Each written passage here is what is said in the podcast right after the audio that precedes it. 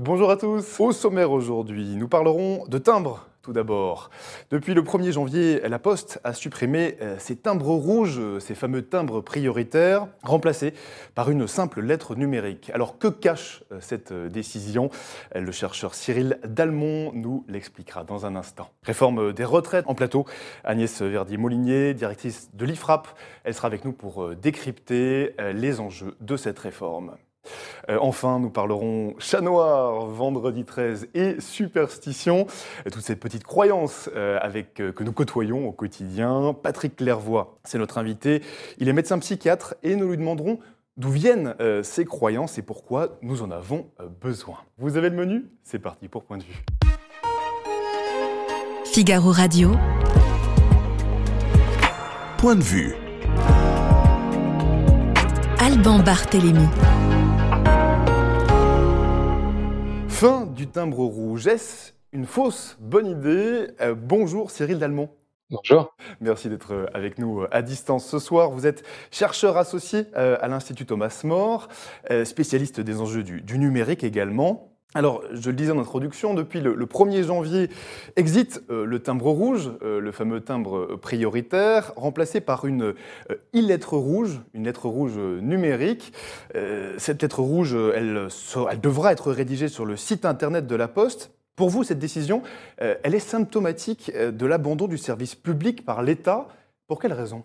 En fait, c'est un, un mouvement de, de, long terme euh, qui est notamment souhaité euh, par, par, la Commission européenne sur la, la, vision que défend et promeut euh, l'Union européenne et, et donc par sa voix la Commission de libéraliser progressivement en fait les, les services publics et en faisant porter le, la charge d'une partie en fait financière du service public à l'utilisateur puisque euh, dans la, la conception euh, du droit européen de la concurrence notamment et du droit européen tout court, le concept même de, de, de citoyen est, est, est, relativement diffus, alors que le concept de consommateur est relativement prégnant.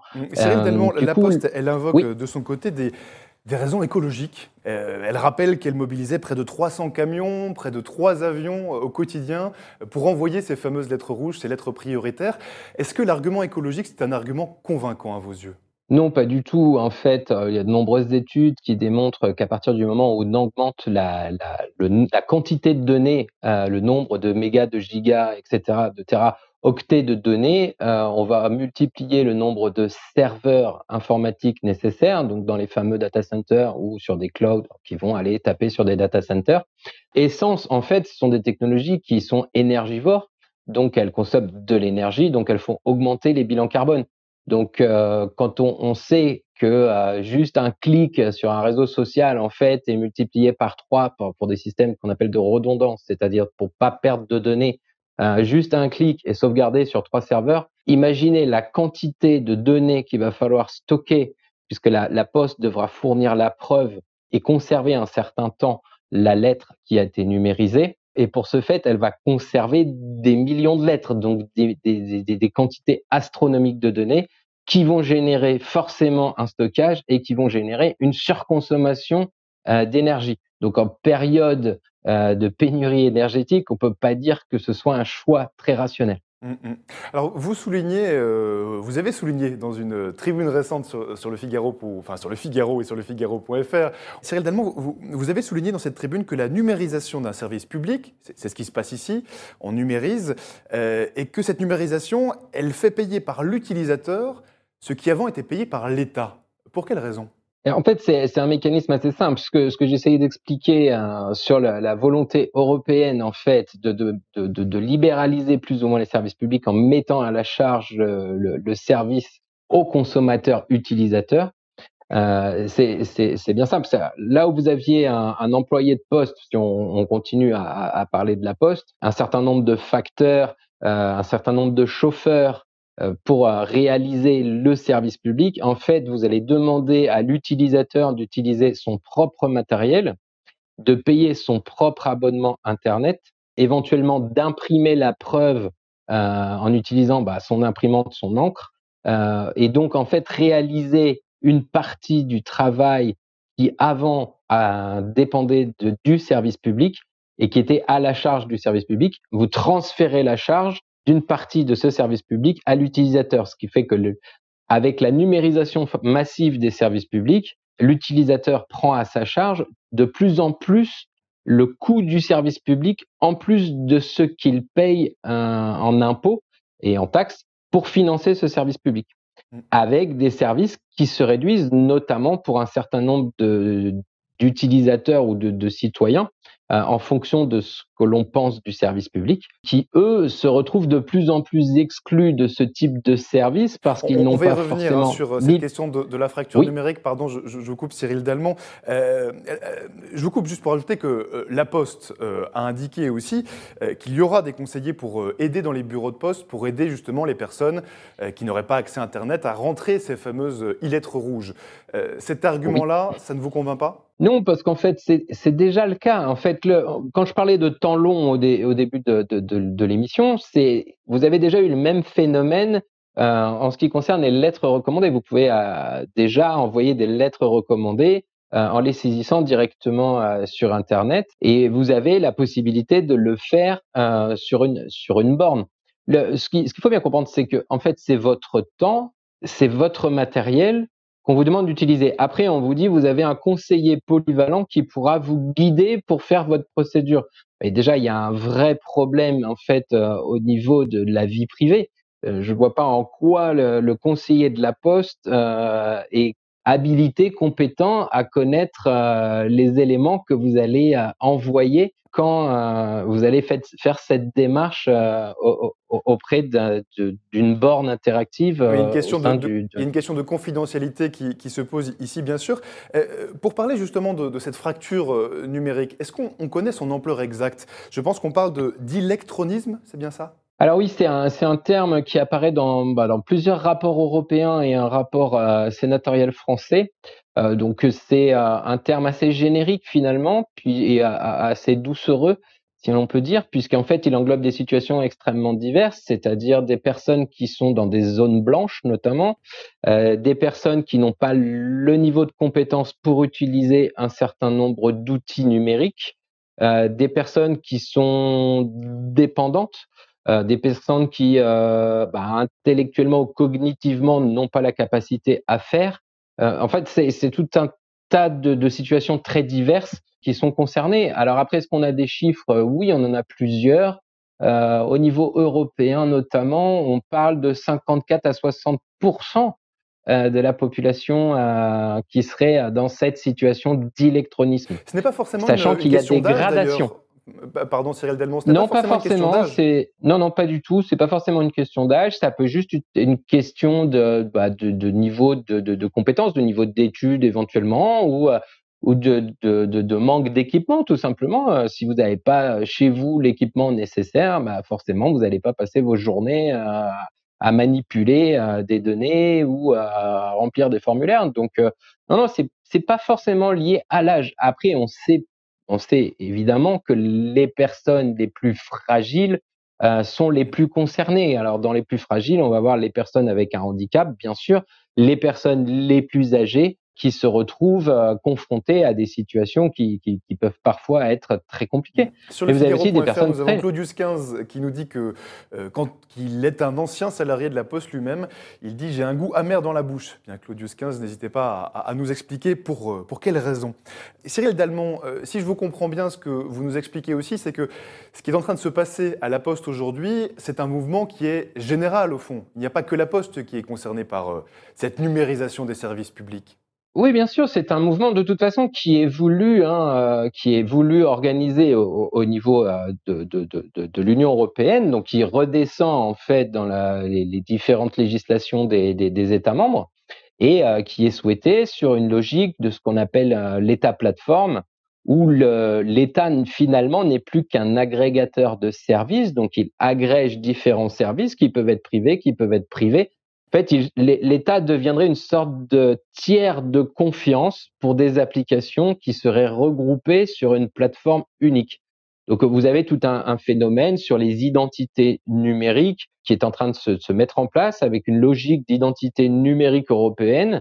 Euh, vous l'avez euh, sur les nouvelles cartes d'identité, euh, cette identité numérique avec en fait des systèmes qui viennent, qui deviennent interopérables pour effectuer un certain nombre de démarches. Donc vous avez déjà cette numérisation au niveau des impôts, euh, vous avez euh, cette euh, numérisation au niveau des, des, services de la sécurité sociale, de la CAF, etc. Donc les services publics se, se numérisent, alors pas forcément pour de, de, de, de mauvaises raisons, mais euh, c'est ce que j'allais vous dire, Cyril aussi... c'est parce que si on prend, si on reprend l'exemple des courriers, par exemple, quasiment plus personne n'envoie de courrier aujourd'hui. Je, je, voyais qu'en en 2010, euh, la Poste avait euh, transféré 4,2 milliards euh, de lettres timbres rouges. En 2022, elle dit qu'elle n'en a acheminé que 275 millions. Donc clairement, on est sur quelque chose qui se réduit à peau de chagrin. Plus personne n'envoie des lettres. La plupart des gens envoient des emails. Donc est-ce qu'il est encore raisonnable dans cette situation-là de maintenir des services hors du numérique? Des services qui sont plus rentables. la, question, elle est, elle, est plus philosophique que financière. C'est-à-dire, qu'est-ce qu'un service public Qu'est-ce qu'un service au public?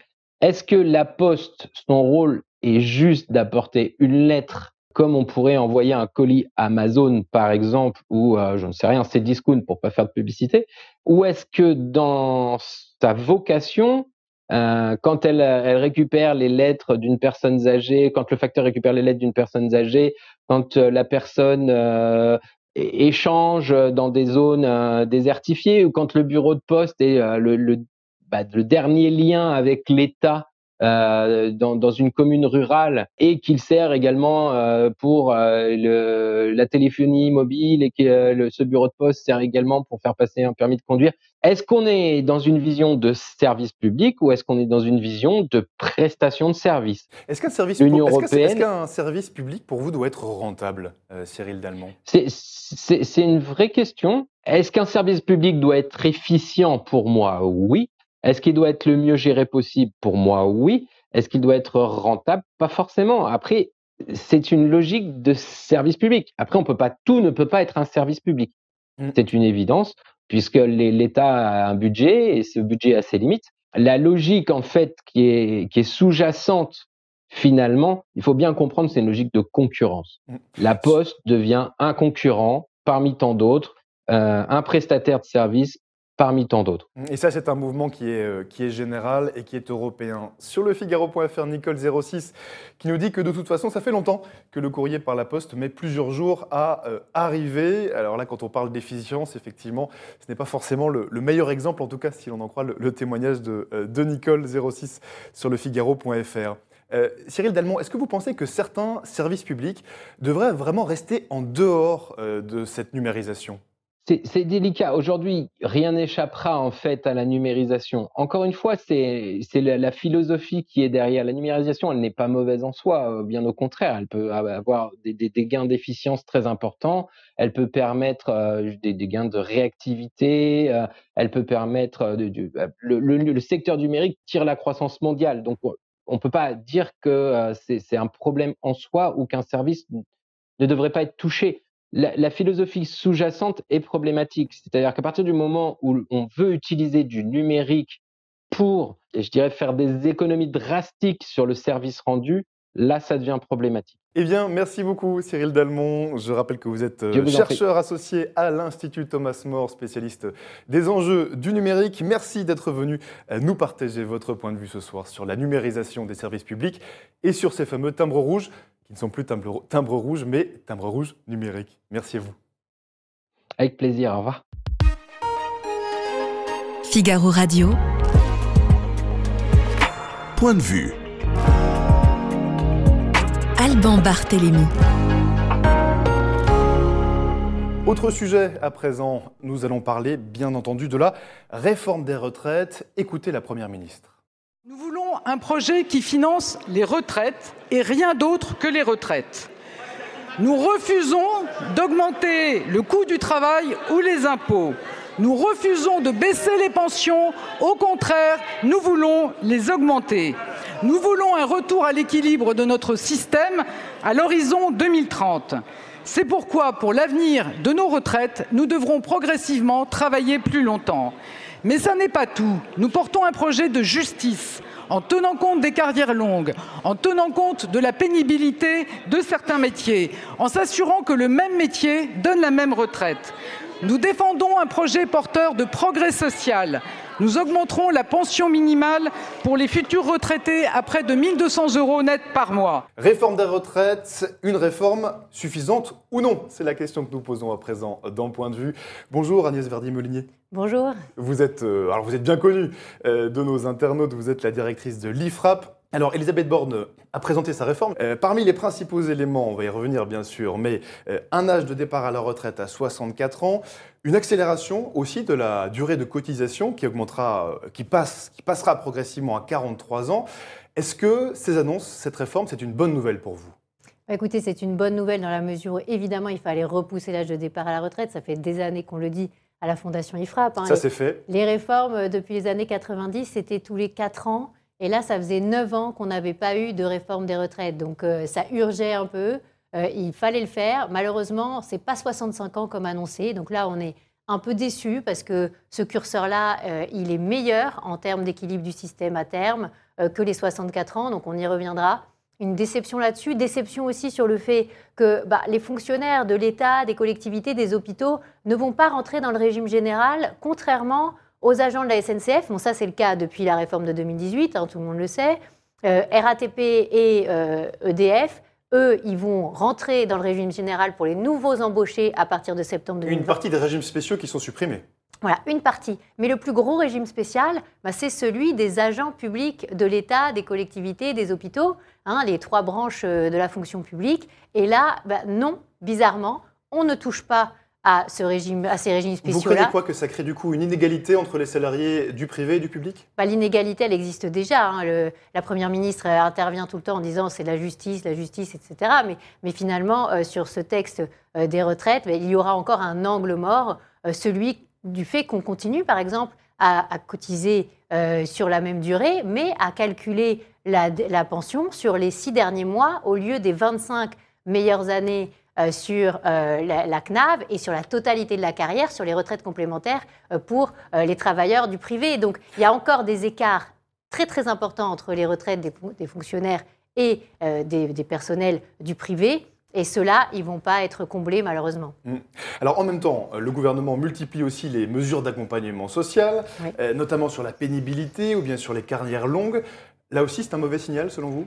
Alors là, de toute façon, on s'y attendait. Hein. Euh, on savait qu'il y aurait des revalorisations des petites pensions. On savait. Alors la, question, c'est intéressant hein, parce que dans le tableau qu'a donné le gouvernement euh, sur euh, sa réforme, l'augmentation du minimum de pension, il est évalué entre 400 millions d'euros à l'horizon 2027 et 700 millions d'euros à l'horizon 2030. on augmente les plus petites pensions. Oui, pour être oui, mais ça, c'est que sur le flux, c'est-à-dire les nouveaux pensionnés qui toucheraient moins que 1200 euros normalement, on va les remonter à 1200 euros, d'accord? Ceux qui ont une carrière complète, qui ont travaillé toute leur carrière. Mais ceux qui sont déjà retraités, ceux-là ne sont pas touchés. Et il est très possible que par amendement, dans la discussion euh, à l'Assemblée, il y ait des amendements qui disent, ben voilà, on voudrait aussi que tous ceux qui sont actuellement retraités aient une pension minimum de 1200 euros quand ils ont une carrière complète. Mais là, ce n'est pas du tout le même coût. Hein, c'est potentiellement 2,5 euh, milliards euh, par an de coûts supplémentaires. Donc il y a aussi potentiellement des coûts supplémentaires qui n'ont pas été comptabilisés dans la vision euh, globale d'équilibre du système du gouvernement. Et ça, il faut quand même se dire qu'on risque d'avoir plein de mesures comme ça qui vont renchérir en fait la réforme. Et c'est pour ça que nous, à la Fondation IFRAP, on était très attachés aux 65 ans. Pourquoi? Parce que c'est beaucoup plus puissant. À l'horizon 2030, ça nous permettait d'avoir plutôt 20 euh, milliards euh, d'euros euh, d'économies. Mais par exemple, pourquoi 65, pourquoi 65 ans, par exemple?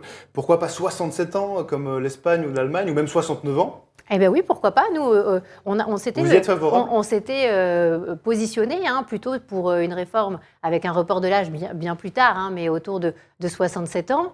Mais c'est vrai que ça n'a pas été retenu par le gouvernement. Il y a la durée de cotisation qui joue également. Oui, alors les 67 ans, juste pour revenir là-dessus, c'est beaucoup plus puissant aussi hein, à terme. Euh, grâce à, ce genre de, dispositions. Et c'est pour ça que les autres pays euh, ont décidé de repousser l'âge à 67 ans. Hein. Les Allemands, euh, les Belges, sont, les, Hollandais sont concernés. Hein. Ils vont vers 67 ans déjà. Ils savent déjà que l'âge de départ à la retraite va être repoussé dans les prochaines années. alors pourquoi est-ce que nous, on ne le fait pas? bah, On ne le fait pas parce qu'on a toujours un temps de retard sur ce genre de réforme et surtout parce qu'on est freiné souvent par, par le, secteur public. Hein. On se souvient, à chaque fois qu'il y a des réformes des retraites, qui fait grève?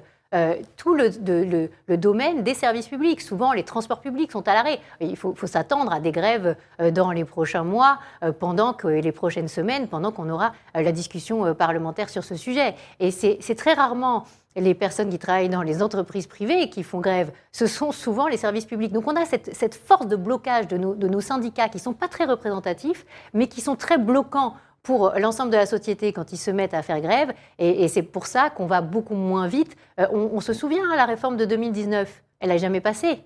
C'était cette réforme systémique. Pourquoi elle n'est jamais passée? Parce que les modes de calcul, et, on avait prévu de, les caler sur plutôt les retraites du privé plutôt que sur les retraites du public euh, pour justement faire converger euh, les modalités de calcul. Agnès molinier les syndicats de leur côté parlent euh, de justice sociale. bon, ils sont tous effectivement opposés quasi sans exception, enfin sans exception même à cette réforme des retraites.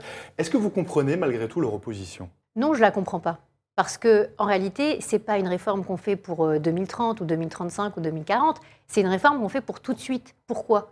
Parce qu'aujourd'hui, ceux qui nous prêtent de l'argent pour faire tourner la Maison France, hein, c'est plus de 300 milliards d'euros par an, eh bien, ceux qui nous prêtent, ils regardent comment on gère les finances publiques.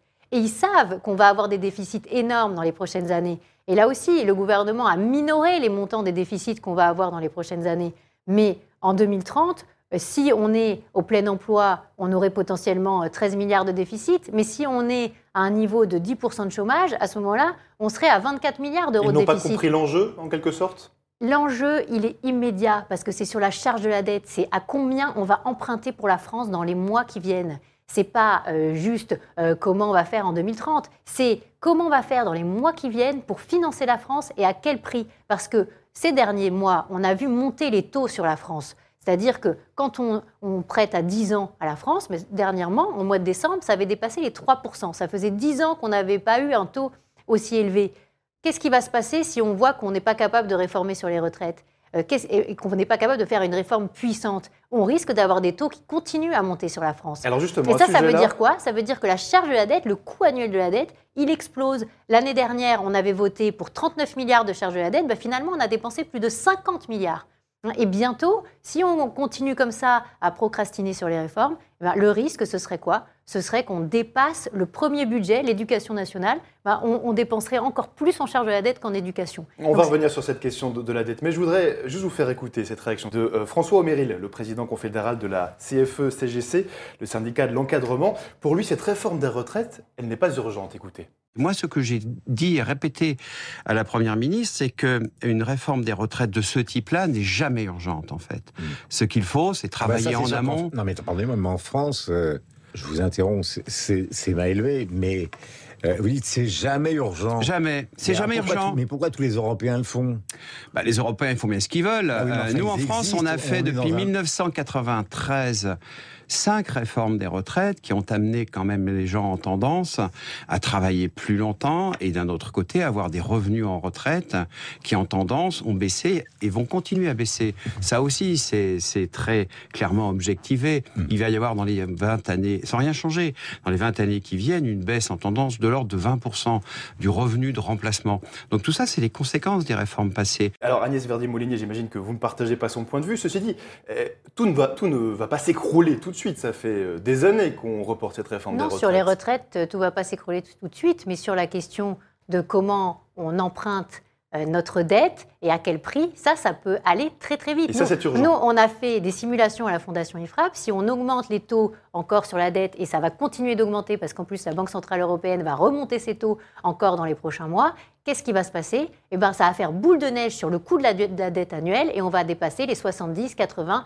potentiellement 90 milliards de coût annuel de la dette. Et là, on ne pourra plus payer. Donc, quand euh, Gabriel Attal dit ce week-end dans le journal du dimanche, c'est euh, en gros, réformer ou c'est la faillite parce qu'ils ont fait le calcul que sur 25 ans là, à venir, si on fait rien, c'est 500 milliards de dettes en plus, je pense qu'ils sont quand même en train de toucher du doigt la réalité du problème euh, des finances publiques de la France. Euh, le problème, c'est qu'on est endetté partout et que le déficit public, il est déjà prévu à 138 milliards d'euros cette année, là, en 2023, pas, pas pendant le Covid, là, en ce moment.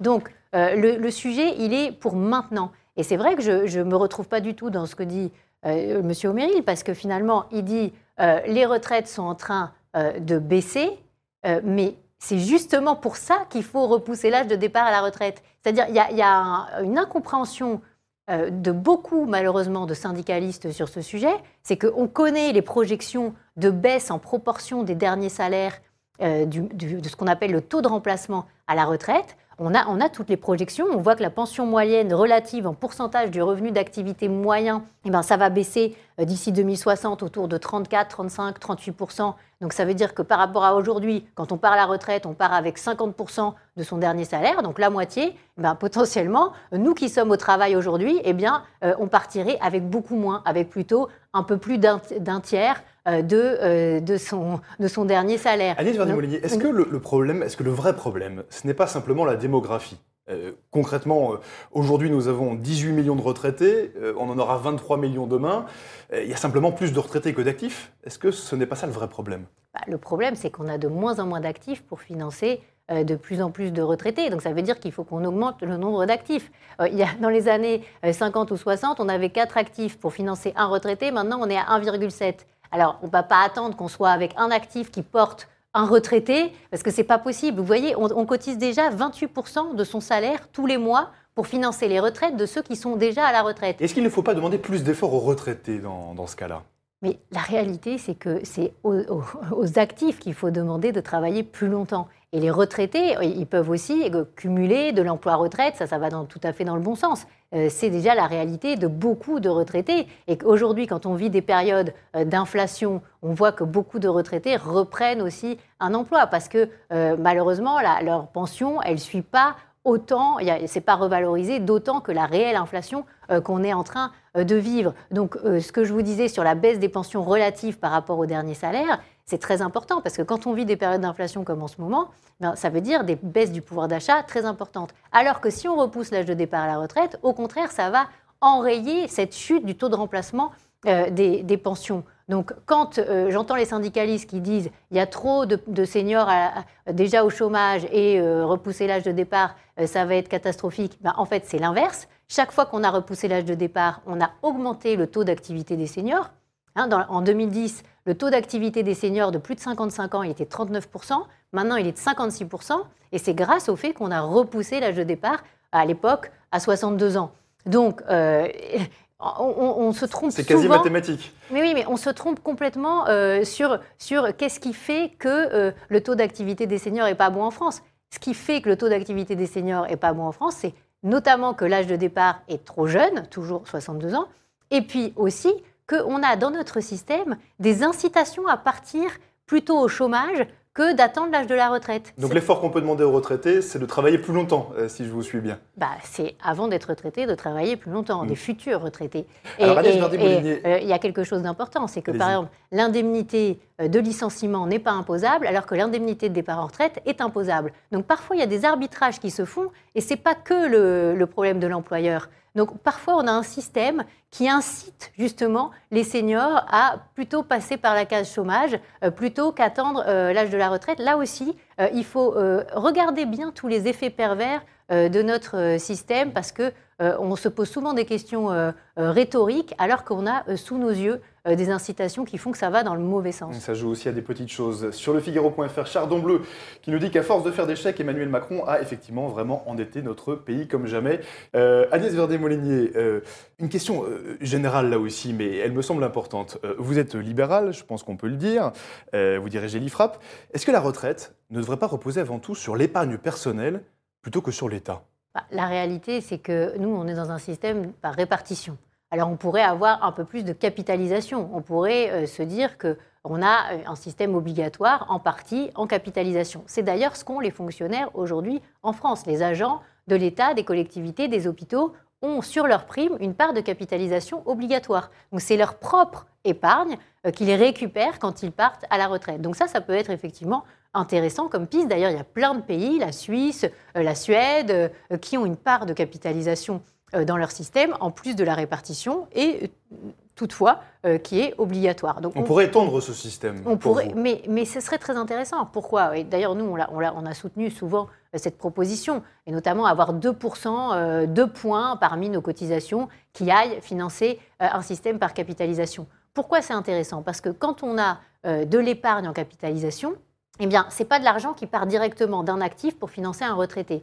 Ça se place, et cet argent, quand il est placé, eh bien, il peut financer les entreprises françaises qui se développent et qui ont de la croissance grâce à ça. Et c'est pour ça qu'il y a beaucoup de pays qui sont meilleurs que nous en investissement dans les entreprises euh, et dans leurs propres entreprises parce que justement, ils ont des fonds de capitalisation. Et on avait calculé qu'il faudrait qu'on ait. Aujourd'hui, on a de la retraite supplémentaire par capitalisation, c'est à peu près 200 milliards. Mais il faudrait qu'on en ait 2000 milliards si on voulait être à l'aune des pays européens euh, qui nous ressemblent. Ça veut dire 10 fois plus. Alors c'est vrai que là, on a un énorme manque pour financer à la fois notre économie, mais aussi, et on y revient, notre dette. C'est-à-dire que ce qui est intéressant, c'est de voir que euh, les autres pays financent beaucoup plus par notamment leur, système de pension, leurs propres dettes. Et euh, les pays qui sont très, endettés font toujours très attention à ne pas avoir plus que 30% de leur dette qui est détenue par des résidents étrangers. et nous, et nous, on a, parce qu'on n'a pas de système de capitalisation, aussi beaucoup plus de dettes détenues par des non-résidents. J'en avais parlé dans un de mes livres, euh, autour de 48%. C'est beaucoup trop parce que ça nous met en insécurité. Une toute dernière question en quelques mots, euh, Agnès Verdet-Molinier. Euh, la droite, les républicains, semblent plutôt freinés sur cette réforme des retraites. Comment est-ce qu'on peut l'expliquer? Bah, c'est très dommageable hein, parce que finalement, ils auraient pu obtenir des choses beaucoup plus ambitieuses. Ils auraient pu dire 65 ans, on top sur 65 ans, mais en regard, par exemple, on fait comme pour la RATP et EDF, e on n'embauche que dans la fonction publique avec sous le régime normal des retraites euh, euh, de tout un chacun. ils ont presque diminué, ils ont presque demandé une diminution de l'âge de départ à la retraite. Donc, au lieu de dire on diminue l'âge de départ à la retraite, on revalorise les petites pensions, etc., ils auraient pu dire on est d'accord pour 65 ans, mais à condition que dans le secteur public, on ait les mêmes modes de calcul à terme, on fasse converger et on n'embauche que sous régime général. Ça vous le euh, regrettez? bah, c'est tout à fait incompréhensible de voir qu'ils se sont complètement désolidarisés de leurs propres propositions et finalement, on a loupé euh, collectivement euh, une occasion formidable de réunir tous les Français dans un même système de pension. Mm. Parce que ce qui fait aussi, ce qui nous ralentit sur le long terme, c'est toujours ces frictions entre des, systèmes, des modes de calcul qui ne sont pas les mêmes, des, droits à la réversion qui ne sont pas les mêmes, qui ne sont pas plafonnés dans le public comme dans le privé. Enfin, tout ça est, est, extrêmement dommageable en fait pour la cohésion euh, de notre société. Parce que aussi, euh, quand vous avez commencé à cotiser dans le public, finalement... Euh, et ça crée des inégalités ça, oui, entre ça, ça crée des, des, des, inéquités euh, qui finalement sont, sont mauvaises pour l'ensemble de la société. Eh C'est dommage que les républicains n'aient pas profité de cette, enfin, de cette possibilité pour pousser plutôt vers du plus ambitieux plutôt que vers du moins ambitieux. Eh bien, merci beaucoup Agnès Verdier-Molinier. Merci Je rappelle que vous êtes euh, la directrice de l'IFRAP et on continuera bien sûr à suivre euh, cette fameuse réforme des retraites qui n'en est qu'à ses débuts puisqu'elle eh vient seulement d'être présentée par la Première ministre Elisabeth Borne. Merci à vous. Merci à vous. Figaro Radio. Point de vue. Alban Barthélémy. Tout autre chose à présent, nous allons parler chat noir, vendredi 13 et superstition. Toutes ces petites croyances qui nous accompagnent au quotidien. Pourquoi croyons-nous au hasard? Ça fait partie des questions que nous allons aborder à présent avec notre invité. Bonjour Patrick Clairvoy. Bonjour. Vous êtes euh, médecin psychiatre, euh, professeur agrégé du Val-de-Grâce également à Paris, et l'auteur de ce livre, Le hasard enchanté et les forces de l'espoir, et c'est publié chez euh, Odile Jacob. Patrick Clairvoy, souvent quand il nous arrive quelque chose d'inattendu, on parle de hasard, euh, on parle de fatalité. Pour quelle raison? Alors, le hasard, par rapport au sujet précédent, voici une anecdote du jour. Je reçois un patient en consultation, en téléconsultation, il est bordelais. J'ai fait mes études de médecine à Bordeaux et il m'apprend qu'il est allé voir un cardiologue, lequel Mon professeur de cardiologie, 84 ans, Jean-Paul Broustet, qui travaille encore en cabinet. Voilà, donc donc quand on a la santé, et c'est un cardiologue qui la soigne bien, eh bien, on peut travailler longtemps. C'est ce que je souhaite à tout le monde. C'est en effet ce qu'on peut souhaiter à un maximum de personnes. Le hasard. Euh, là, vous nous parlez d'une coïncidence. Absolument. Mais comment est-ce qu'on peut les... Bah, on cherche toujours à les expliquer, ces coïncidences, à leur trouver une raison. Alors, notre esprit est fabriqué de manière à chercher une explication. On ne l'a pas toujours, mais on la cherche. Et quand on a une succession de coïncidences, on ne peut pas s'empêcher. Ce n'est pas le niveau intellectuel, ce n'est pas la culture. On ne peut pas s'empêcher de chercher du sens. Je vous donne un exemple. Les cosmonautes ou les astronautes, j'ai un frère jumeau qui est spationaute, ils sont pétris de superstitions. Par exemple, en, en Russie aujourd'hui ou en ex-URSS, quelqu'un qui va voler à bord de Soyouz, il va le matin signer sur la porte de la chambre où, Gagarine avait passé sa dernière nuit. Il va faire pipi là-bas où Gagarine avait fait pipi avant de mourir dans sa fusée, etc. etc. Donc, même les plus grands scientifiques peuvent être euh, complètement superstitieux. Absolument. Et quand on dit le mot hasard, en fait, c'est un mot vide de sens. La preuve, c'est que les gens vous disent oui, mais le hasard fait bien les choses. S'il fait bien les choses, hmm. c'est bien que ce n'est pas du hasard. D'où nous vient, Patrick Lervois, ce besoin de tout expliquer? Parce que sinon, c'est l'absurdité. Et rien n'est plus angoissant que l'idée que ça n'a pas de sens, que c'est absurde. Et on s'aperçoit que dans les différents événements de vie, quand il y a un enchaînement, par exemple, d'événements négatifs dans une existence, on cherche à la comprendre pour chercher une parade. Parce que notre esprit, il est fabriqué pour une, pour une chose, comment s'en sortir? Là, par exemple, on a eu le Covid. Là, on a une guerre. Enfin, on a une série d'événements qui sont assez angoissants. Euh, qui sont, bien sûr, qui sont succession de crises, qui sont, qui sont anxiogènes. Sauf que si on regarde l'histoire, l'histoire n'est faite que d'événements comme ça. Mais on a besoin de chercher le sens. S'il y a quelque chose qui caractérise l'être humain, c'est un animal qui, par son lobe frontal qui s'est développé, si vous voulez, va chercher à donner du sens à un événement. Comment? Je peux l'expliquer Quelles sont les ressources culturelles? Alors, ça peut être euh, les cartes, ça peut être l'astrologie, enfin, il y a mille et une, c'est très riche. Et d'ailleurs, il y a même un vrai bonheur à regarder comment différentes cultures et différentes civilisations ont cherché à donner du sens aux événements qui nous tombaient dessus. Alors oui, vous soulignez dans votre livre, euh, Patrick Clairvoy, que chaque civilisation, chaque société, chaque société pardon, a un peu ses propres mythes pour euh, expliquer euh, l'inexplicable? Quels sont les nôtres aujourd'hui? Alors, les nôtres, on est un peu parasités par la science, si vous voulez. C'est-à-dire que euh, la science nous apprend euh, que ben, Dieu a créé la Terre en sept jours. Vous avez encore des Américains qui le défendent, si vous voulez. Mais bon, aujourd'hui, la science nous apporte des preuves tangibles, matérielles, j'allais presque dire indiscutables. Comment la Terre s'est formée, le Big Bang, le premier proton, l'arrivée de l'eau, la Terre, voilà, etc., etc. Mais en même temps, le paradoxe, c'est que l'univers obéit à des lois. Mais ces lois, qu'est-ce qui les a posées là? Quand, on vous dit E égale MC2, merveilleuse formule d'Einstein qui explique tant de choses, Einstein qui avait prédit qu'on détecterait les ondes gravitationnelles, enfin, etc. La science, de ce côté-là, était prédictrice des futures découvertes. Oui, tout le monde connaît Einstein, tout le monde connaît E égale MC2, mais euh, pour l'expliquer, c'est encore autre chose. C'est ça que vous mais nous dites d'où ça vient? Par exemple, ces règles qui font fonctionner l'univers, quand on les regarde, on est émerveillé. Le vivant, l'ADN, par exemple, l'un des pères co-découvreurs de, de l'ADN, de qui s'appelait euh, euh, Jacques Monod, qu'il a découvert avec François Jacob, le père de mon éditrice, Odile Jacob. Jacques Monod a fait un livre qui s'appelle Le hasard et la nécessité. Il dit le hasard, ça veut dire, il refute l'idée qu'il y ait un divin, qui ait voulu organiser cela comme ça. On est un petit peu scientiste en quelque sorte? C'est ça que vous nous dites aujourd'hui? C'est ça nos mythes euh, oui, modernes? On l'est par la force des choses, mais on s'aperçoit que chasser la superstition, chasser l'idée que quelque chose guide tout ça, qui, qui a quand même un ordre dans l'univers, eh bien, ça revient par la porte. Le hasard et la nécessité, mais s'il y a une nécessité qui la demande, qu'est-ce qui l'exige, cette nécessité? Et le, le, médecin que je suis, mais derrière le médecin, le biologiste aussi, je suis toujours admiratif de voir que les règles du vivant vont organiser un être de façon à se développer. Et par exemple, le miracle de la vie, le miracle de la vie, ou encore plus prosaïquement, qu'est-ce qui vous fait là? Et qu'est-ce qui me fait là? Et qu'est-ce qui fait que un jour nous sommes réunis pour discuter. Et Sur le Figaro.fr, pardon, je me coupe Claudius 15 qui nous dit qu'il pensait qu'on allait parler de, mécanique quantique. Ben, vous voyez, euh, Claudius 15, on arrive tout de même à un certain niveau d'abstraction ce soir dans, cette émission. Euh, Patrick Lervois, euh, vous, parlez des, mythes que, nous, que, nous, avons aujourd'hui, vous parlez des, mythes grecs aussi. au fond, vous soulignez dans votre livre que notre cerveau cherche sans arrêt à créer des associations, ne serait-ce qu'en regardant des nuages, par exemple. Est-ce qu'on sait pourquoi notre cerveau a cette habitude de vouloir tout associer Alors, ça c'est très simple et ça même ça s'explique même biologiquement.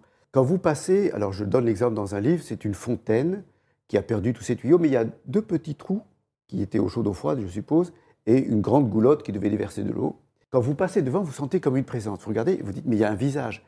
Et nous avons une petite zone du cerveau qui sert à reconnaître le visage avant que notre cortex l'ait identifié. Mais ça a servi dans le vivant, parce que l'animal qui se déplace et qui arrive à discerner un prédateur camouflé peut se sauver plus vite. Donc on voit que, en tous les cas, ça c'est très bien expliqué, c'est le gyrus fusiforme, voilà, je vous ai donné un mot un peu scientifique, qui est dans le cerveau, c'est le gyrus fusiforme qui va faire que nous allons identifier une présence avant même que nous l'ayons reconnu. Alors vous-même, vous êtes euh, médecin psychiatre, je le disais en début d'entretien. Euh, c'est arrivé presque par hasard, vous le racontez dans, votre livre, c'est un peu une, un, concours de circonstances euh, et un beau hasard. quel sens, justement, est-ce que vous donnez à ce hasard aujourd'hui? Il se trouve que j'ai décidé de faire psychiatrie après la rencontre avec une femme qui s'appelait Madame Hay, René Hay, qui était la veuve d'un grand psychiatre qui s'appelait Henri Hay. Et il se trouve que je suis alors, je raconte l'anecdote, si vous me donnez En quelques mots, allez-y. Ben, je fais mes, études à Bordeaux, et mon professeur de psychiatrie dit achetez un manuel de psychiatrie qui s'appelle le Henriet. Je croyais que c'était écrit H-E-N-R-I-E-T. Je suis à la librairie, on me dit non, non, c'est Henri E-Y. Et on me donne un livre énorme, 1200 pages. Je ne lis jamais les préfaces. En tous les cas, quand j'étais étudiant, je ne les lisais pas. Et là, je vois, à l'heure où nous mettons sur presse, Henri est décédé. Je suis un peu surpris, voilà, de, touché par ça. Et puis je vais vite me sauver de Bordeaux pour aller à Perpignan, voir un oncle qui est en fin de vie, parce qu'il a un cancer. Nous parlons de livres, et je vois chez lui, dans sa bibliothèque, le livre d'Henri. Je dis, oh ben, j'ai acheté le même. me dit Patrick, ouvre-le. Je l'ouvre et je vois à mon ami et médecin traitant Gérard Molins, Henriet. Tu l'as connu? Il me dit, demain, tu seras chez lui. Et le lendemain, donc c'est-à-dire le surlendemain du jour où j'ai acheté ce livre, je suis dans la bibliothèque de Henriet, sa plume sergent-major, ses papiers. Et là, je suis obligé de d'en tirer du sens. Et tout jeune que j'étais, je me dis, Patrick, si tu fais pas ta thèse sur Henriet, tu es un âne. Donc à nouveau un concours de circonstances. Alors c'est une petite histoire, Patrick Lervois. Par ailleurs, votre livre est plein de petites histoires. Vous les racontez très bien euh, ces histoires. Et en même temps, euh, euh, en tant que médecin, en tant que psychiatre, vous combattez en quelque sorte dans votre livre cette idée de, hasard. vous appelez un, un réenchantement du monde. Alors, qu'est-ce que vous entendez par là? Il se trouve que comme j'étais psychiatre militaire pendant très longtemps, j'ai vu beaucoup de gens qui ont été victimes d'accidents, de catastrophes, de guerres, etc. Vous avez été euh, sur des terrains d'opération. Voilà. Euh, et, chaque fois, je vois que les en gens... En tant que militaire, pardon, pour bien préciser les choses. Et chaque fois, les gens qui ont été très éprouvés avaient besoin de se rapporter à quelque chose, j'allais dire, d'une spiritualité. Euh, par exemple, en ex-Yougoslavie, il y avait le phénomène d'une apparition à Medjugorje, et je regardais comment les habitants dans ce pays en guerre, se sentaient rassérénés parce qu'il y avait l'idée de Dieu ou de la Vierge qui les protégeait. Je vous raconte une anecdote. Je suis une femme qui, euh, travaille dans l'administration pénitentiaire, qui est chef d'équipe dans une prison, qui a été très sauvagement agressée par des détenus. Je la prends en charge, elle a un traumatisme psychique classique, et je lui dis, vous savez, des fois, les gens qui ont vécu un traumatisme sévère, ils ont sur eux un petit objet, une médaille ou quelque chose qui va les aider à se remettre. Et avant même que j'ai fini ma phrase, elle passe la main sur son pull et elle sort un petit ruban, il y a deux médailles. Il a dit, si je ne les avais pas sur moi, il me manquerait quelque chose. Et ça veut dire que les croyances, nous, nos croyances, euh, toutes celles que nous avons au quotidien, euh, grandes et petites, elles nous aident, elles nous aident à guérir même? Mais Elles nous apaisent, elles nous réconfortent. Je, je cite l'anecdote des anges gardiens. Et je dis, voilà, petit, on m'avait dit que j'avais un ange gardien. Bon, ok, je ne l'ai jamais vu, mais j'ai un ange gardien. Et puis, je réfléchis, je dis, bah, finalement, mon ange gardien, j'ai eu de la chance dans l'existence, il ne m'a pas beaucoup servi. Mais après tout, ce jour où mon parachute ne s'est pas ouvert, est-ce que ce n'est pas mon ange gardien qui m'a aidé à ouvrir l'autre assez vite euh, quand j'étais à 6 secondes du sol? Mais Patrick Lavoie, est-ce qu'on peut utiliser ces croyances-là dans un cadre thérapeutique, j'allais dire sérieux? Absolument. Première chose, il ne faut pas imposer ses croyances à autrui. Mais quand je reçois des patients, surtout ceux, comme je vous l'ai dit, victimes d'accidents, de catastrophes, d'attentats, je vais chercher où sont leurs croyances parce que, par moment, on peut les utiliser. Je, vois beaucoup de personnes aussi, par exemple, qui sont affectées par des deuils. Je dis, pour vous, comment célébrez-vous célébrez la présence ou la mémoire du défunt chez vous? Ah, la petite bougie, la prière dans une église. Et bien évidemment, j'accueille ça et je le mets en place dans ma prise en charge parce que j'utilise dans la prise en charge de mes patients les richesses qu'ils ont de leurs croyances. Alors en même temps, ces croyances, ces superstitions, euh, elles ont aussi leurs limites. Vous racontez dans votre livre euh, les superstitions des marins, par exemple, le fameux encou. Alors, de quoi s'agit-il? Oui, alors l'encou en Bretagne, c'est le, c'est le bruit de chaîne qui fait entendre que l'encou, avec sa charrette, va aller chercher les morts, va faire mourir les gens et les faire mourir. Oui, j'en souris, mais c'est pas drôle du tout, par ailleurs, pour les marins. Dans la marine, on s'aperçoit qu'il y a des superstitions très fortes, mais ne fût Alors, voilà comment je l'ai expliqué. Qu'est-ce que c'est que la mer? La mer, depuis des générations, depuis le début de l'histoire, a pris des vies qu'elle n'a jamais rendues. Et vous avez ces monuments aux morts, aux marins disparus en mer. Quand on est sur l'eau, on est sur un cimetière. Et finalement, on comprend les superstitions. Je raconte une anecdote, parce que quand j'étais encore dans l'armée, j'avais participé à une équipe qui avait enquêté sur un accident survenu sur un sous-marin qui avait euh, tapé très profondément les fonds marins. La commission s'était réunie euh, dans le carré, c'est la petite salle à manger, du commandant de ce sous-marin, qu'on appelle le Pacha. Commence l'histoire, toute une série d'accidents de sous-marins, et on voit le Pacha qui prend sa salière et qui file un petit coup de sel dans son dos. Pourquoi cet homme? Alors, Commandeur sous-marin, je peux vous dire que c'est des cerveaux les plus brillants que produisent nos écoles militaires et nos écoles d'ingénieurs. Eh bien, il y avait quand même la nécessité pour lui à faire un petit geste conjuratoire, tout simplement pourquoi? Parce qu'on ne sait jamais. eh bien, merci euh, beaucoup Patrick Clairvoy. Euh, pour en savoir davantage, il faut euh, bien sûr se plonger dans votre livre. je rappelle son nom, ça s'appelle Le hasard enchanté et les forces de l'espoir. C'est publié chez Odile Jacob. Il y a plein de ces petites anecdotes, vous nous en avez raconté quelques-unes ce soir.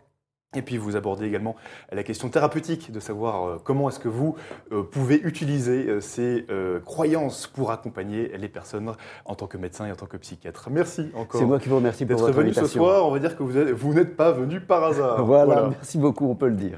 Eh bien, merci.